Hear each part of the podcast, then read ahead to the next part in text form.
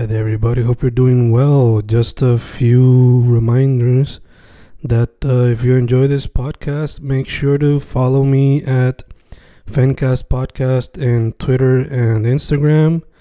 Also, follow the YouTube channel and subscribe at Fanatic or Fencast. Spotify, if you can, also follow the podcast. Meanwhile, si les gusta o le interesaría saber sobre mi poesía, poetry, poetría, you can follow me at Fen Correa at Facebook, Instagram, uh, Twitter, Spotify, Bandcamp. And if you want to buy my books in physical form, you can also look for them in Amazon.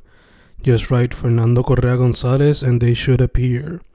Once again, for the podcast, Fancast or Fancast Podcast en Instagram y Twitter, and YouTube bajo el nombre Fanatic o Fencast.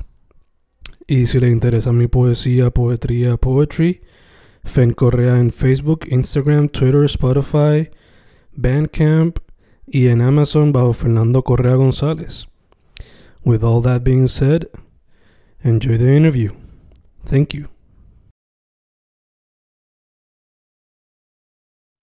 Y grabando, grabando, Fencast grabando, hoy con una persona eh, bastante especial. Eh, educadora, gestora cultural, cofundadora de un proyecto que yo diría que es bastante significativo, especialmente si es una persona de millennial o suma, eh, le va a encontrar una importancia bastante grande al proyecto, el Hasta Abajo Project. ¿Cómo estamos, Patricia Velázquez? Estoy bien, gracias. Bello, bello. Eh, te pregunto, ¿haremos estar en Puerto Rico? ¿Estás en los United States? Estoy en Puerto Rico. Siempre he vivido en Puerto Rico, nunca he vivido allá afuera. No, no, no. Pues, chicos, yo supe de ti a través de El Hasta Abajo Project, pero después pues leí que también eres teacher y gestora cultural. So, ¿Qué vino primero de todas las cosas? Eh, primero, yo hice una, mi bachillerato en educación en historia secundaria. So, primero vino eso.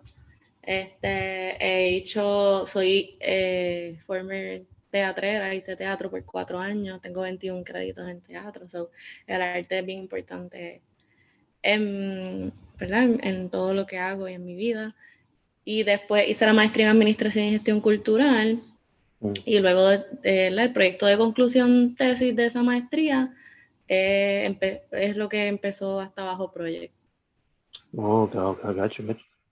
¿La maestría fue en la UPI? Sí, ambas, eh, el bachillerato fue en UPR Calle y la maestría fue en la UPI. Súper súper dope. Pues quizás te pregunto sobre esa maestría luego de que grabemos. eh, Muy bien. So, ¿Por qué History? ¿Por qué Ah, no sé, creo que siempre, bueno, desde que yo estaba en grado 11 o 10, yo sabía que yo quería ser maestra, o sea, yo quería ser maestra de historia. Mm. Y como que ese fue, como que no sé, sentía como una urgencia de, de mi clase de historia, era la favor, mi clase favorita y no necesariamente por la maestra, sino porque me gustaba leer, opinar, me gustaba dar opiniones, me gustaba hablar mucho en la clase y creo que en la clase que mejor me desenvolvía yo decía, pues mira, quizás esta es lo que quizás debo empezar a estudiar. Y me quedé, me quedé como maestra de historia, que tuve suerte, tú sabes que hay gente que entra y se cambia de bachillerato, eso, que eso está Ujú. genial, Ujú. pero yo desde el principio como que quería hacer esto. Gacho. No, yo fui uno de esos que no se iba a cambiar, pero consideró un doble con Ujú, historia. ok. de hecho. So, Nice. eh, yo hice el mío en inglés, certificación en cine, pero consideré, por alguna razón, cuando llegué a mi quinto, a mi quinto año de bachillerato, debía hacer un doble con, con historia. Pero it was too Es que sí. Es que está brutal, Sí. está brutal. Yeah, yeah. Eh, entonces, lo de, de ser gestora cultural, ¿te vino like cuando estabas terminando la- el bachillerato? Fue, Fue- ¿Cómo fue eso? Pues fue, tú sabes, cuando uno está terminando la universidad y yo empecé a trabajar como maestra, de hecho ha sido el único trabajo de maestra que he tenido, fue en el, do- en, en el 2016 y fue, no, 2017, fue de enero a junio, fue un semestre solamente. y trabajaba en un colegio y me pagaban 7.25 la hora por Mm. ser maestra. Entonces yo decía como que, y me encantaba ser maestra, pero yo decía que mis estudiantes se merecían como mucho mejor de lo que yo les estaba dando. Yo decía, yo tengo que aprender más, yo tengo que, y como que se- sentí una urgencia de seguir como que creciendo y aprendiendo. Entonces busqué maestrías en la UPI y tenía una amiga que había comenzado esa maestría y cuando leí como que toda la descripción sentía que conectaba con esa maestría porque como te mencioné hacía teatro y como esto es una maestría interdisciplinaria, pues yo dije, pues voy a meter mano ahí. O sea, yo inicialmente entré pensando en que yo iba a hacer mi trabajo con esa maestría relacionado al teatro. Mm. Eso, eso es lo que te iba a preguntar, si ese era como que el primer proyecto que tenía en mente para de Pues sí. De hecho, los otros días estaba leyendo la carta que uno escribe como para que te consideren para entrar a la maestría. Y yo estaba hablando de que yo quería hacer algo relacionado al teatro y que sí, yo decía, diantre, que mucho uno cambia. Yeah. So, el teatro ha quedado como, ya yo no, hace tiempo yo no hago, o sea, llevan cuatro años que yo no hago ningún tipo de nada relacionado a teatro. Más que No, papelonear. Pero la, lo considerarías si te invitan como que, o si ves como que un casting Pues- para una obra. No sé si un casting, pero sí como a colaborar en producción, quizás como ayudando a la dirección, Mm. pero no sé si a las tablas directamente. Ok, ok, gotcha. Son más behind the scenes que otra cosa. Probablemente sí me animaría para algo así. Gacho, gacho. Eh, entonces, hasta abajo surgió como el proyecto, bueno, ese proyecto final fue como que baby steps para lo que se fue hasta abajo project. So, Sí. cuéntame quizás cuál fue esa pequeña idea que eventualmente ahora creció a lo que el proyecto como. Pues cuando yo empecé la maestría, recuerdo que mi primera clase fue, yo empecé el semestre el año que, llegó- que pasó María.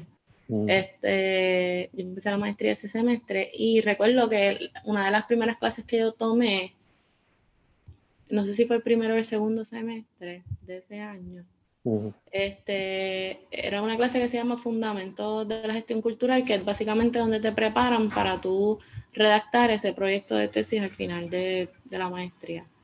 Entonces la profesora nos insistía en que buscáramos un tema que nos diera coraje. Entonces Ok. a mí se me había cuestionado, a mí se me había cuestionado en una ocasión durante ese tiempo que por cómo yo podía ser feminista y que me gustara el reggaetón. mm, Entonces yo estaba aprendida porque yo no sabía obviamente qué contestar a esa pregunta. Y me, eso me, me, me, me, hasta me dolió porque yo decía, es verdad, yo soy feminista, pero me encanta el perreo, me encanta esto. Este, es lo que yo escucho todos los días, es súper normal para mí. Y pues eso como que motivó a que yo entonces en esa clase utilizara la temática de del reggaetón espérate, esto como que se salió. Ajá, la temática del reggaetón, o el reggaetón per se, y cómo la mujer se percibe en el reggaetón para el trabajo de esa clase.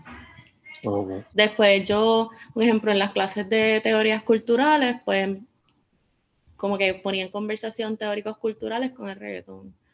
Este, en clases de conservación ponía temáticas de conservación con reggaetón. En clases de archivos digitales ponía la temática de reggaetón en conversación con archivos digitales. Y pues todas esas clases y yo poniendo, el- ¿verdad? Hasta turismo cultural fue un tema que yo puse en conversación con el reggaetón. Y todas esas clases, y yo combinando mis trabajos con este tema, pues fueron, ¿verdad? Alimentando lo que al final pues fue mi proyecto de conclusión, que fue Hasta Bajo Project. ok, ok. Y entonces, por lo que yo veo del proyecto es preservar lo que es la cultura del reggaetón en todas sus facetas. Eh, eso soy yo aquí resumiéndolo en una oración super basic, pero Ajá. dentro del proyecto, ¿qué, ¿qué ustedes hacen para llevar a cabo dicha preservación? Pues ahora mismo nosotros, ¿verdad? Este, la intención es crear un archivo histórico del reggaetón puertorriqueño. Este, nosotros ahora mismo tenemos un archivo, tenemos un material cultural este, en este acervo, en este, ¿verdad? En este archivo físico. Tenemos sobre 200 CD, quizás más, revistas. Tenemos que fueron donados por una persona bien importante dentro del reggaetón, que más adelante vamos a hacer como un proyecto de educativo, exhibición, vamos a hablar de esta persona y cómo esta persona contribuye en el reggaetón y todo lo demás. Mm. Este, pero tenemos, exacto, tenemos un archivo que estamos catalogando y que eventualmente pues tenemos que digitalizarlo y hacerlo accesible para que las personas pues tengan esa información, ya sea para investigación o para tener, o sea, para salvaguardar la cultura es importante tener, o sea, así como se salvaguardan otras cosas como documentos históricos sobre las carpetas y el Partido Nacionalista, Ujú. o, ¿verdad? Sobre demás otras cosas que se conservan como importantes para la historia y para el futuro y todo lo demás, pues también el reggaetón. So, nosotros queremos hacer ese archivo y lo tenemos y estamos en proceso de catalogación y todo lo demás y eso nos va a tomar mucho tiempo, pero estamos en eso.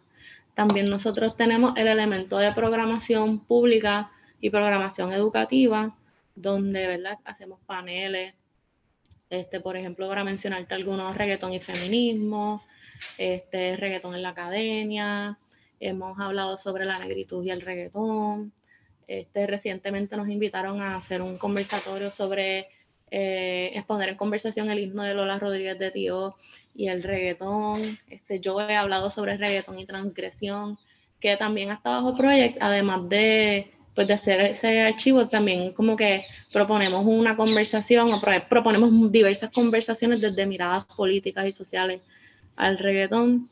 Este, también tenemos una página web que es muy buena y no porque, ¿verdad? Sea de nosotros, yo sé, pero es una página muy buena. Tenemos una bibliografía donde las personas pueden accesar y ver, ¿verdad? Artículos académicos eh, sobre investigaciones que se han hecho previamente con el reggaetón. Tenemos un blog donde las invitamos a las personas a escribir. Eh, tenemos muchas cosas. Tenemos como que es un proyecto que se mueve en una dirección bien educativa, bien histórica y bien transgresora. Este, y pues sí. Bello, bello, bello. De hecho, este. Rápido que cuando estaba verificando a ver las personas que iba a entrevistar hoy, 25 de septiembre, eh, rápido vi que pues, una eras tú.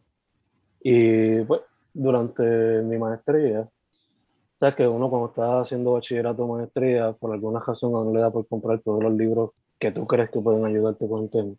Ujú. Eh, La maestría mía fue sobre los poetas Shaggy Flores y Luis Reyes Rivera.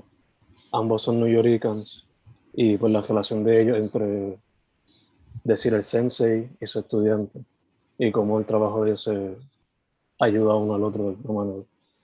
Punto es que yo pensando ahí, buscando libros, pensé que este me iba a ayudar, solo quería preguntarte, ¿tienen ya este libro entre los documentos?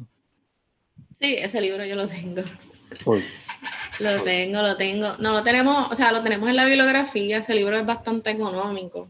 mm, Este, bueno, ahí uno dice que 92 pesos, yo no sé. Pero a mí me costó, ajá, yo compré el de 25, que es el paperback, y está súper bueno. Este, el de reggaetón es un poquito más caro, también lo tenemos. mm, Este, y tenemos también varias revistas del Centro Journal mm, que nos las donaron también. Súper, súper. Yo creo que yo te puedo hacer llegar una, una tesis de maestría que hizo un muchacho en el colegio. Quizás ya la tiene, pero como quiera te la puedo hacer llegar. Por favor. Sí, sí. Este, dicho eso, vi que también tienen un, un Spotify para el proyecto. Tienen como 5 o 6 playlists. So, entre ellos, pues vi que era uno relacionado a la mujer en el reggaetón, la negritud en el reggaetón. Pero cuál es un tema que quizás todavía no han podido tocar que les gustaría hacer en, el, en algún playlist. Eh, bueno, creo que también eso, el playlist sirve, además de que nosotros creamos los playlists, eso que mencionas son personas que han tenido el acercamiento de que o son conocedoras o conocedores de un tema y yo les, les invito a crear un playlist pensando en ese tema. Eh, quizás, no sé, ahora mismo no me vienen a la mente, pero tenemos, ahora en octubre vamos a tirar uno como que de reggaetón, como que spooky perreo. Este, eh, también yo tengo exacto, está el de los himnos, está el de Back to School, este, alguien va a trabajar uno, no sé si es de maleanteo en el corillo. Y pues sí, yo creo que, que, ahora mismo no se me vienen temas a la mente de qué nos faltaría, pero que siempre estamos abiertos a todas las posibilidades de la gente que quieran traer o del mismo de hasta abajo proyecto. Súper, súper. Mis sugerencias serían, I guess, para esos, para esos playlists, no sé, contactar gente de la nueva escena que son más underground todavía. O si no, hacer uno de Miguelito. Porque en, el de Back, en el de Back to School yo puse a Miguelito y me lo explotó cuando lo escuché en el party. Yo como ah. que, ah, en serio yo puse esa canción. Eso fue un momento interesante, tú sabes. Ajá. A mí me encantaba esa canción de Miguelito. Momento interesante en la, en la historia de reggaeton. Al igual de cuando estaba Leo Bow Leo Romeo y todo eso Ajá. en eh, ya que mencioné brevemente eh, los que están bien underground, ¿conoces algunos de estos que están ahora, o sea, no de la generación de Bad Bunny, que ya están en, en, la estrellato, sino los que están todavía como que mil followers, dos mil followers, cositas así. Sí, de hecho nosotros colaboramos mucho con Mr. Uma. Mm. Este, en el último party fue Mr. Uma, Jan Mercedes, Citro, Kiss o Kiss, que son una corea de artistas que nos gusta un montón su música, que mm. siempre dicen que sí a nuestro invento. Y pues son, nosotros también tratamos de de colaborar con artistas que todavía son, ¿verdad? Como dicen por ahí del patio. Este, Natalia, que es eh, la manejadora de nuestras redes sociales y de muchas otras cosas, porque ella es genialísima. Este, ella trabaja con Culto 888. Nice. So, como que nosotros tratamos de, de también como apoyar pues, proyectos de artistas del patio, porque nosotros somos también eso. Y mm. pues en la colaboración es que está, en la colaboración, en el reconocimiento y en el apoyo de proyectos así, es que está el éxito. sí.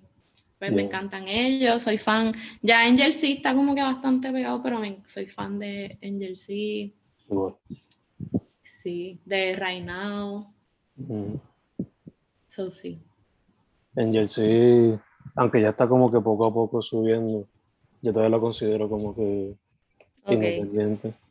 De hecho, en la casa, en la casa es un proyecto que, también apoya a muchos artistas y el chamaco en la casa es como que súper a fuego con este bajo proyecto.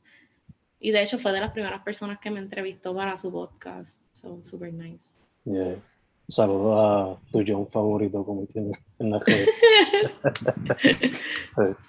este. So, también te pregunto, ya que practicabas teatro, ¿no has considerado mezclar hasta abajo y teatro? Quizás hacer una obra sobre los principios del reggaetón o algo así. O relacionado al reggaetón. Quizás no teatro, pero quizás producción de documentales y cosas así, que no sé si tenga que ver con teatro ni nada, pero en realidad no lo he pensado. Como que yo siento que el teatro fue una parte muy bonita de mi vida, pero ya, este, ya está bajo proyecto, es otra cosa y no, realmente no, no me ha pasado por la mente conectar teatro con, con hasta bajo proyecto. Que quizás no sé, no está tan loco. ¿Quién sabe? ¿Quién sabe? Ajá. Pero me encanta que mencionas documental porque así va a ser la otra que te voy a preguntar. ¿Has considerado documental o podcast o algún libro en el futuro? Se nos han acercado propuestas. Este, estamos en la brega. No puedo hablar mucho, ¿verdad? Pero pues sí, son cosas que, que, que, se, que están en la mesa. También nosotras como colectivo estamos trabajando en crear, ¿verdad? No quiero tampoco hablar mucho porque estamos en muchos proyectos en pañales, este, pero en crear, o sea, no un libro per se, pero un texto bastante denso que funcione, ¿verdad? Para propósitos educativos de todos los aspectos, pero relacionado al reggaetón. estamos, sí, estamos en eso, estamos trabajando mucho, tenemos muchas cosas en camino y estamos bien felices por todo lo que viene. Bello, bello. También a eso viene attached la pregunta. ¿Tú misma has considerado tirarte para hacer una que otra canción o aunque sea la pista por una canción? No, creo que yo soy, yo soy una consumidora voraz de música. O sea, yo estoy todo el día de todos los días de mi vida escuchando música. Cuando único yo tengo silencio es cuando después de la mañana me tomo el café, que ese es como que el proceso de yo Mm. conectar con, con, el mundo, pero ya después de eso estoy escuchando música todo el día. Pero de yo hacer música no creo. No tengo las habilidades ni el talento de, de rimar ni nada de esas cosas. Mm. ¿Pero a qué? Nunca digan nunca. Exacto. Nunca sabe, nunca sabe. eh, también hay que preguntar, porque pues, esta pregunta siempre es común en el mundo del hip hop quiénes son los top 5 tuyos. Yo te pregunto quién es tu top 5 de reggaetón o algunos favoritos desde chamaquita hasta el día de hoy. pregunta siempre se me hace bien difícil porque en verdad a mí me gustan un montón de artistas, pero a puedo hablarle como de currently, cómo me siento con un artista y con quién conecto más. Yo soy bien fan de Ñengo. Mm. Este, me encanta Ñengo, pero me encanta también, tengo recientemente la música que más estoy escuchando eh, pues de Raúl Alejandro, de Sech, este, ¿a quién más estoy escuchando mucho? Me gusta mucho Omi de Oro.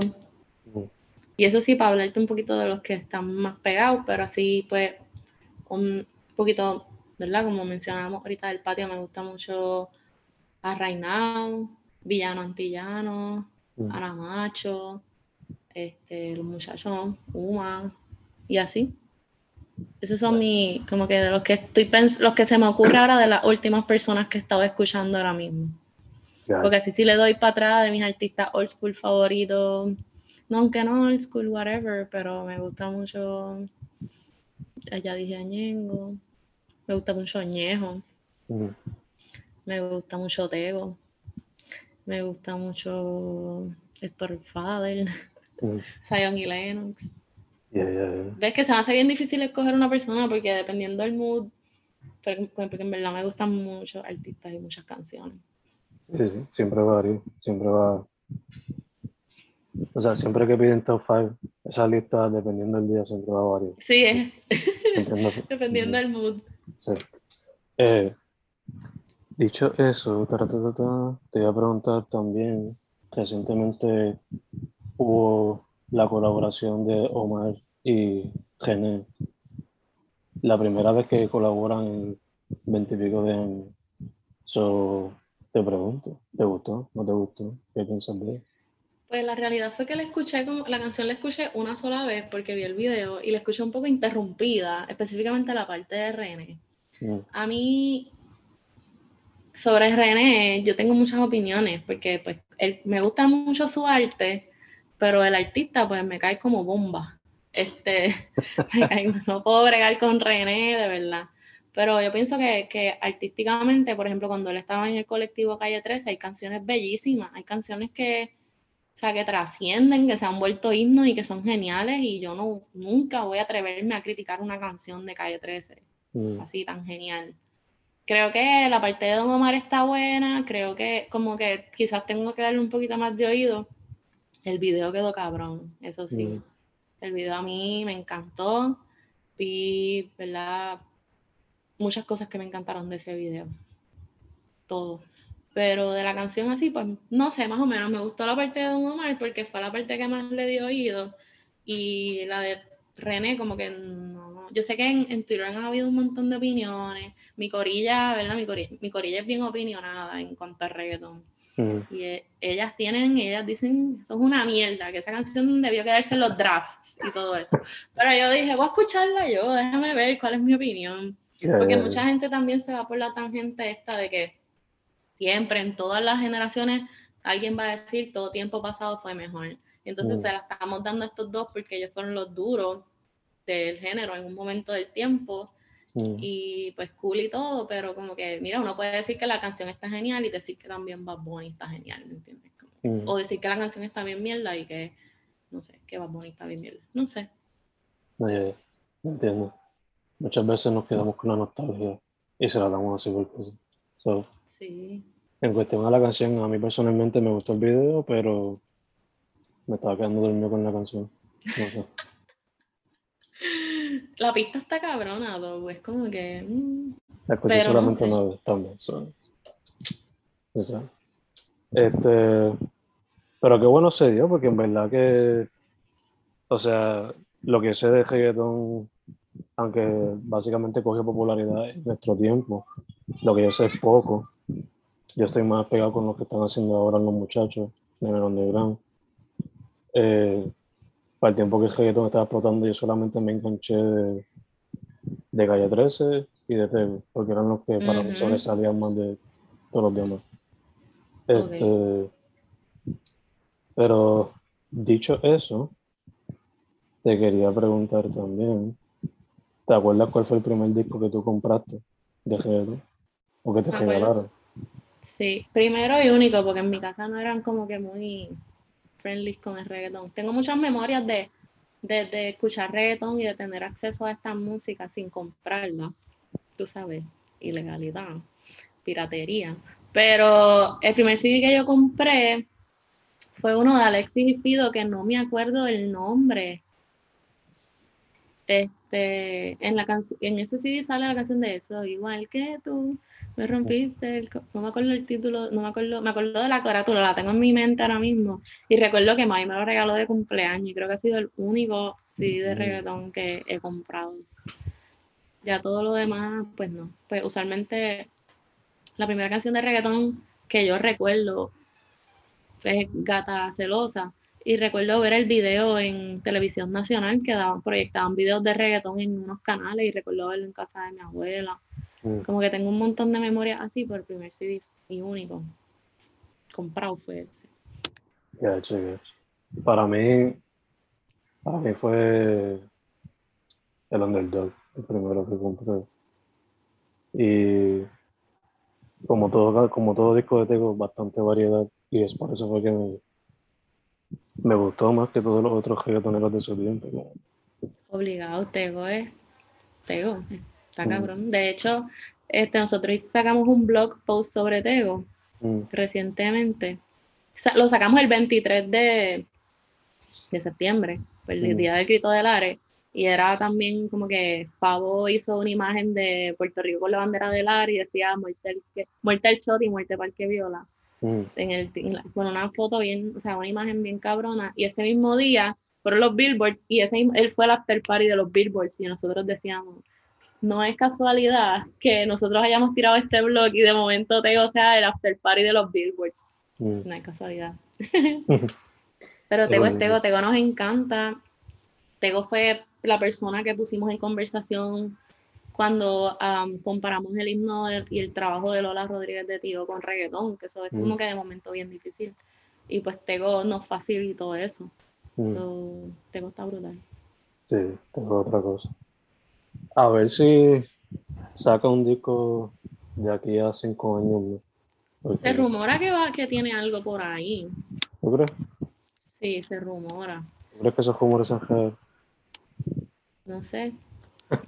Yo espero, me encantaría.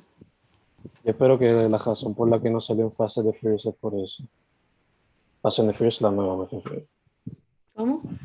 Que yo espero que la razón por la que no salió en la nueva película de Fast and the Furious fue por eso. Ah, será porque estaba ocupado.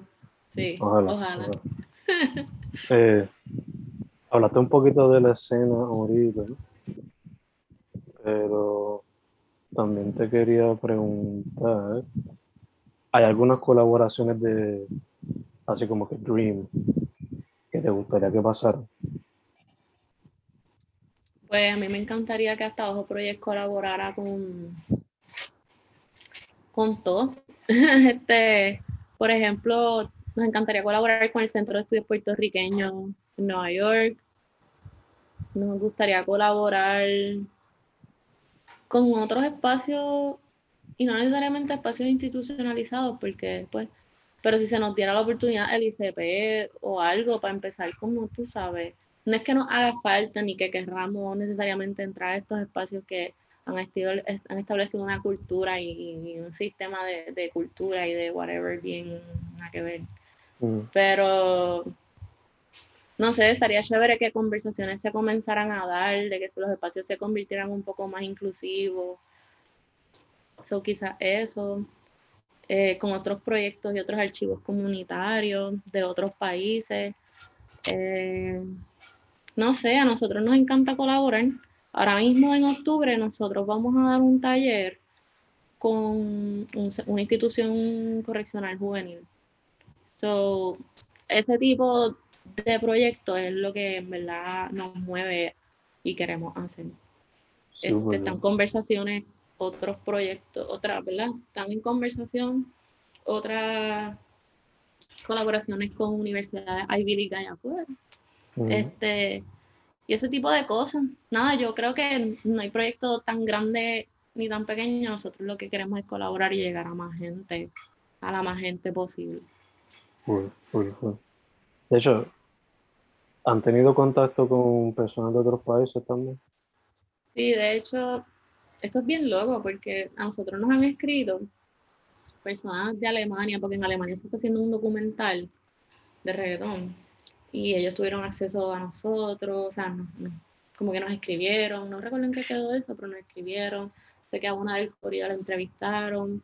De Australia, una muchacha está haciendo estudios sobre archivos de reggaetón porque en Australia hay una escuela de archivística bien grande e importante. De hecho, una de las profesoras de ella, yo cito mi tesis.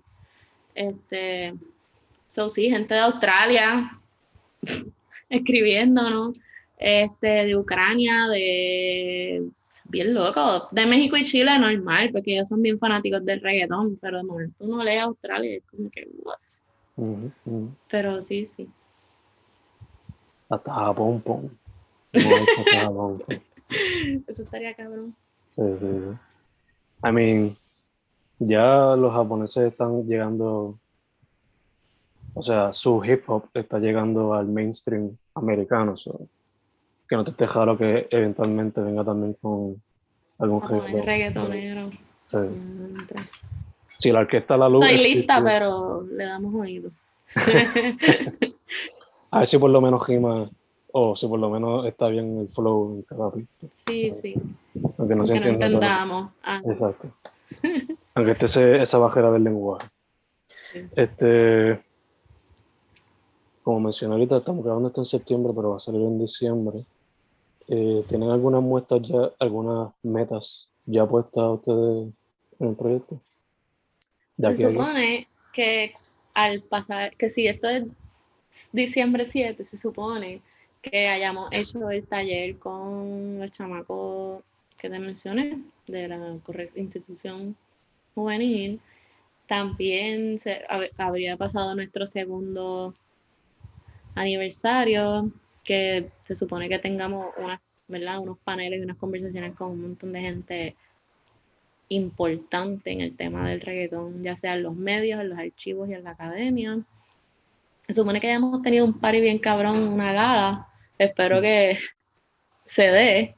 Y nada, que sigamos con el contenido y, trabajando duro.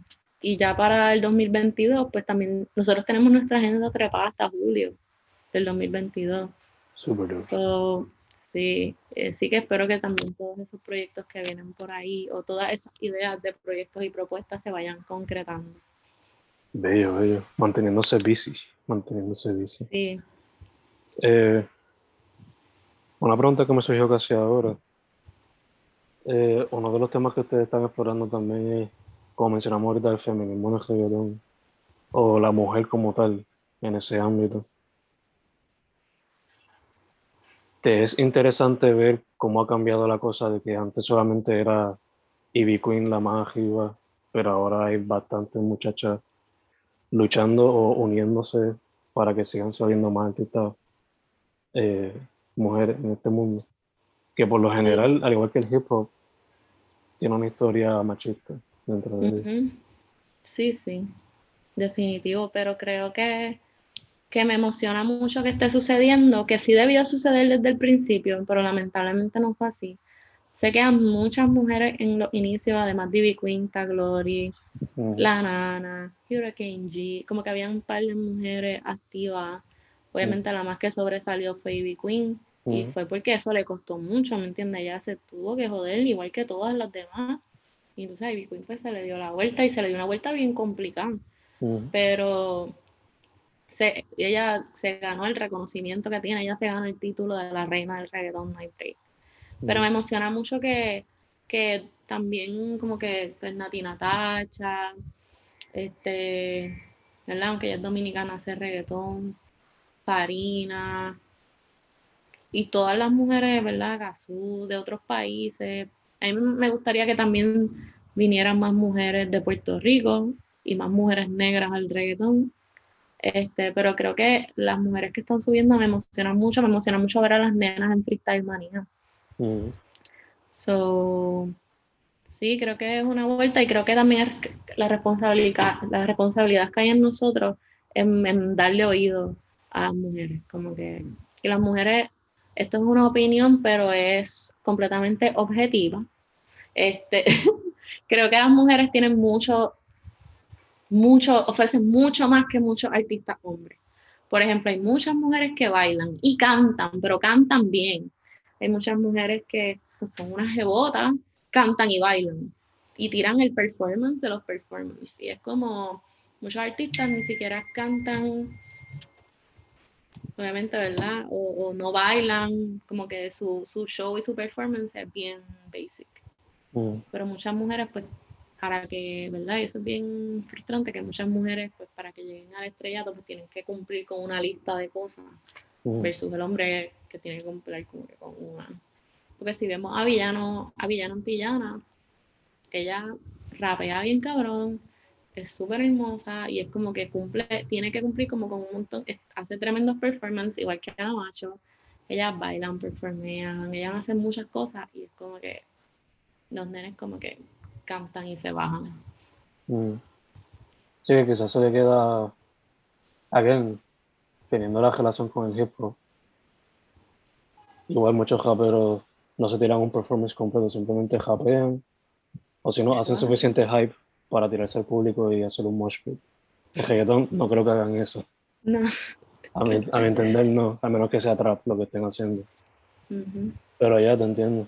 Sí, vemos a Beyoncé y los performances de Beyoncé, Nicki Minaj, Cardi B. O sea, ellas, ellas tiran los verdaderos performances. Ellas son un artista entero. Y a veces pues no se la dan aunque ellas las tienen, no hay que dársela, pero mucha gente no se la dan y se la dan a personas que no. de hecho, te voy a preguntar, además de que pues ahora mismo eh, esto de las políticas culturales, políticas de identidad, perdón, está como que en el mainstream de una manera que jamás se esperaba. Que pues que obviamente el feminismo va a tener su puesto bien alto ¿Crees que el hecho de que ahora también hay muchas artistas reggaetoneras, tú crees que también eh, tiene una relación con tantas artistas de hip hop que se le está dando el espacio también? Puede ser. Puede ser que eso tenga un efecto porque pues todo lo que, ¿verdad? Lo que pasa en Estados Unidos nos influencia a nosotros. Eso pudiera ser esa una razón. Este, pero también vemos como en República Dominicana, que no necesariamente tiene una relación tan directa con Estados Unidos como nosotros, allá el montón de mujeres desembauceras que se les está dando un espacio brutal, es como que también yo pienso que es que la República Dominicana está en el 2032. Artísticamente, ellos están brutales, ellos están brutales. Y ver mujeres, ver ¿verdad? que se le da espacio a mujeres, y no es como que el espacio y ya, es que estas mujeres están abriendo su propio espacio y están siendo enteramente ellas. Y vemos, qué sé yo, a Yailin más viral o a la perversa, este, a la misma Toquilla, que son como que, además de que son mujeres que están metiéndole bien cabrón artísticamente, también hay unos asuntos de libertad sexual, mm. de... y eso me parece también súper genial. So, yo creo que es más, más que de, sí, que se le está abriendo un espacio a las artistas, desde Estados Unidos, yo creo que es como un asunto, no sé, hasta caribeño. Porque pues Cardi B es caribeña, La, la, la, Minaj, este, y así. No sé, soy yo aquí hablando. Teorizando. Ajá, de momento. Este, ¿qué más te iba a preguntar? Me viene otra pregunta ahora. Ah, para la gente del debate continuo que se presenta en las redes sociales, el reggaetón, ¿es música típica boricua o es de otro país? Este, bueno, para mí el reggaetón es puertorriqueño. Mm. Este, pero el reggaetón no existiría sin, sin el reggaetón en el reggae en español de panameño, sin obviamente el dembow, danza el jamaiquino, sin la influencia de la salsa y la bomba, sin los intercambios con la diáspora en Nueva York, como que no podemos decir, ah, reggaetón nació aquí y ya, sino que pues esa, ese junta y esa mezcla de, que se da en Nueva York, de toda esta, ¿verdad? Y la influencia del reggae en español y lo que fue en general y las canciones que él pegó y todo lo demás. Plus, como que el underground que ya se estaba batiendo un poco aquí. Porque el, el reggaetón que conocemos hoy es el sucesor, o sea, el precursor de esta música que escuchamos hoy es el underground y el underground es bien puertorriqueño. Este, porque pues sí utilizaban, como te mencioné, sampleos y, e influencias de estas músicas que mencioné, pero cuando iban a cantar, las canciones estaban inherentemente adheridas a la realidad de los artistas puertorriqueños que cantaban esta música y todavía lo es.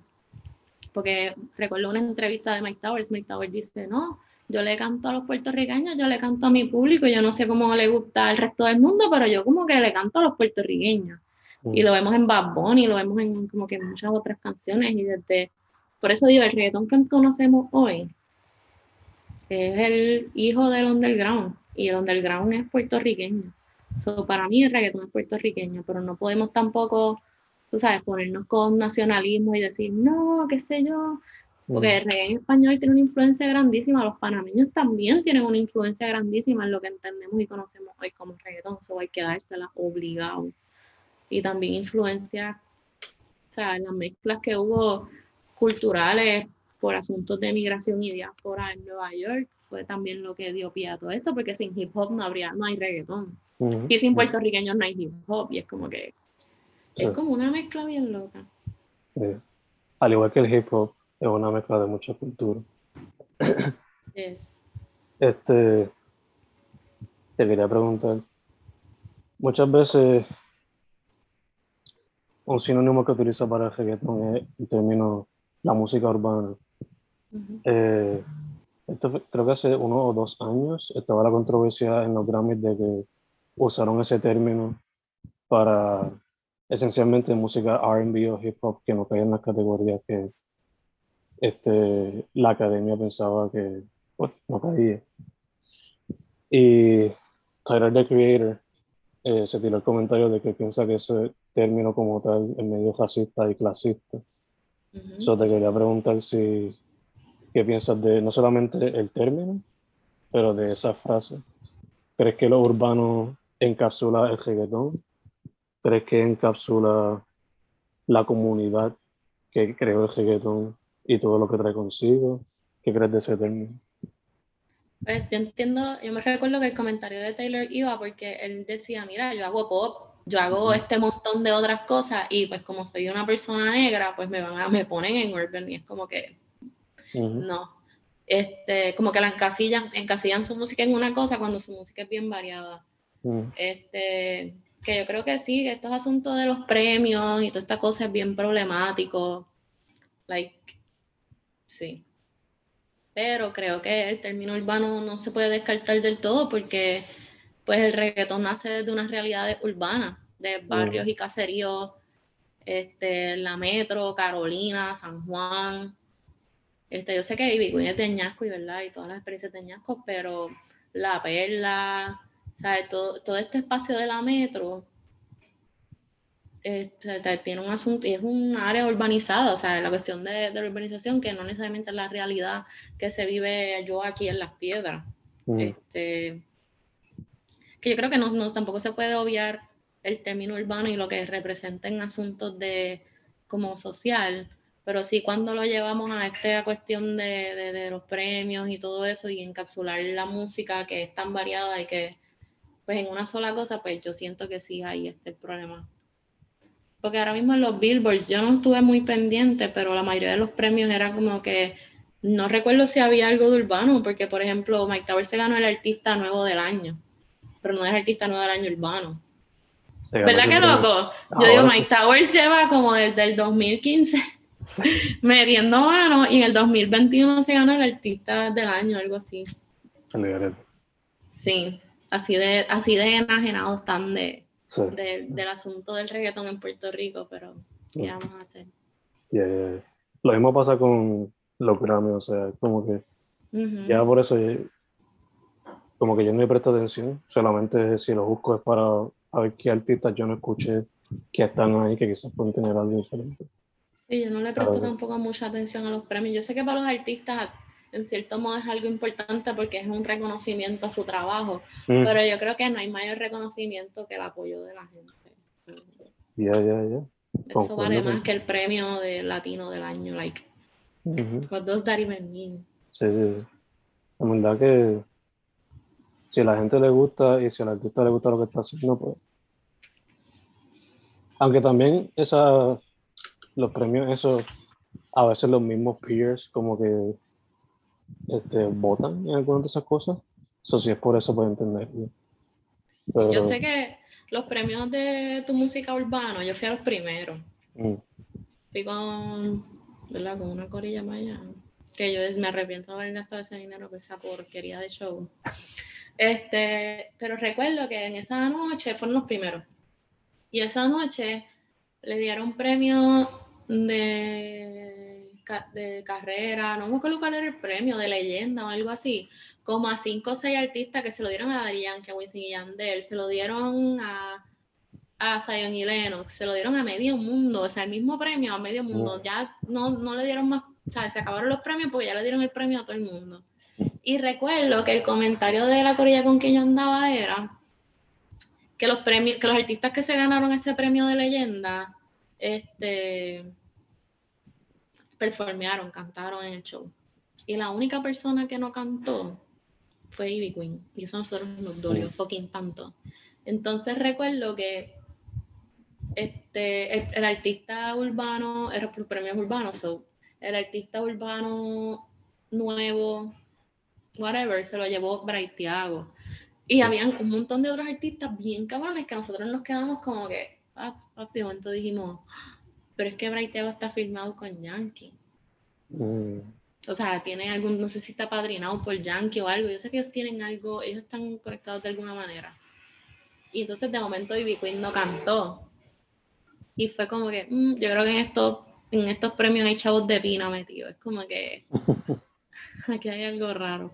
Pero que te digo que estos premios de pronto se vuelven como algo bien no sé, como que para quién son, qué es lo que, quién elige estas cosas, bajo qué criterio.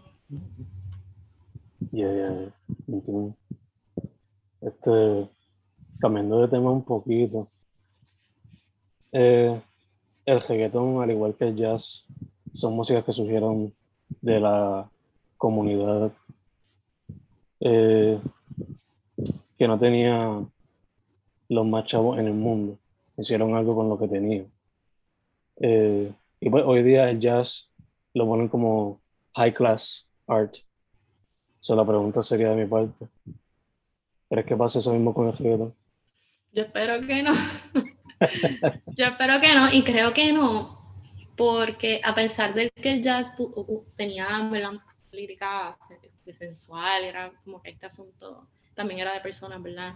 Este, empobrecidas y personas también negras y eso se relaciona mucho con, el reggaetón. Pero yo lo dudo un poco, yo lo dudo. Este, yo no, no, sé si yo llegué a estar viva para que de pronto el perreo se vuelva un baile de salón o algo así. No sé qué pensar, yo espero que no, genuinamente. Yo espero que se quede como lo que es. Y aunque, ¿verdad? Ha trascendido y ahora es mundial, y hasta la... Aunque desde un principio las Sofías y las Gabrielas de colegios de Guaynabo escuchaban reggaetón. Este, pero en el mundo, digo yo, como que Mm. todo el mundo lo escucha, no sé, lo critican, se dan cuatro palos y perrean. ¿Qué vamos a hacer? Pero yo pienso que, y yo espero que no, que no llegue a ese nivel de... Pues eso estaría bien loco. Sí. Vamos a ver.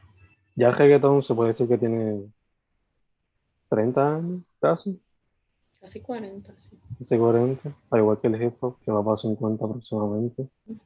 Eh, o sea, quién sabe, hay que ver cuán- qué pasa en 30 o 40 años, ¿no? Hay que ver. Sí.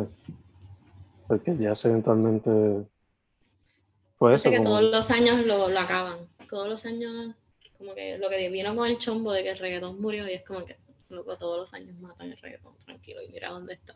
Sí. Hacen lo mismo con el punk, son verdad que. Siempre va a Y hay un montón de bandas punk por ahí, Ujú. locales, como que no va a morir. Sí, sí. Son, son boberías. Gente que quizás piensa que debería ser de una manera y por eso es que para esa persona pues, no existe. Sí, por eso que todo tiempo pasado fue mejor. Gente que se quedó en el 2004. Ya, ya, ya. Eh, ¿qué más, qué más, qué más, qué más? Esa era, esa era mi pregunta. Eh, Patrick, redes sociales, eh, ¿dónde consiguen hasta Este- abajo? Esas cosas. Pues sí, en Instagram, Facebook y Twitter, hasta abajo project y la página web www.hastaabajoproject.com. Y sí, nos siguen ahí. Nosotros publicamos todos nuestros eventos y todas nuestras actividades. Y ajá, Bello, bello. Pues, Patrick, primero que todo, gracias por decir que sí. Gracias por decir que sí. Eh, segundo, salud, en lo que salimos de la pandemia poco a poco. Y tercero, para adelante. Me encanta lo que estás haciendo. Algo importante. Eh, hace falta gente que lo siga haciendo. No solamente con el reggaetón, pero con música que quizás no se le da tanta atención en Puerto Rico también. Definitivo. Y de hecho, si alguien en algún momento, porque para eso fue mi tesis y para eso estoy yo, si alguien quiere hacer un proyecto similar al mío, yo le puedo dar, ayudarle a darle las herramientas para que lo cree. Como que siempre dicen, ah, pero ¿por qué el reggaetón y por qué no esto? Yo, pues hazlo tú. hazlo tú, yo te ayudo, hazla, mete mano. Pero ajá, gracias por la invitación, por el espacio, para hacer espacio para los artistas en Puerto Rico y artistas en general, en donde sea, ¿verdad? Que, que de donde sean. Que también es importante, este tipo de los podcasts son importantes porque también se vuelven como un acervo y una recopilación un poco de, de historia oral y así por el estilo. Así que gracias por la invitación. Gracias a ti, gracias a ti. Su nombre es Patricia Velázquez, maestra, lectora cultural, consumidora de música 24/7, Yes. cofundadora de Hasta Abajo Project. Se me quedó algo. Hija, hermana, Sí, desde las piedras ahora mismo. sí, Chica, mamá, muchas gracias. gracias.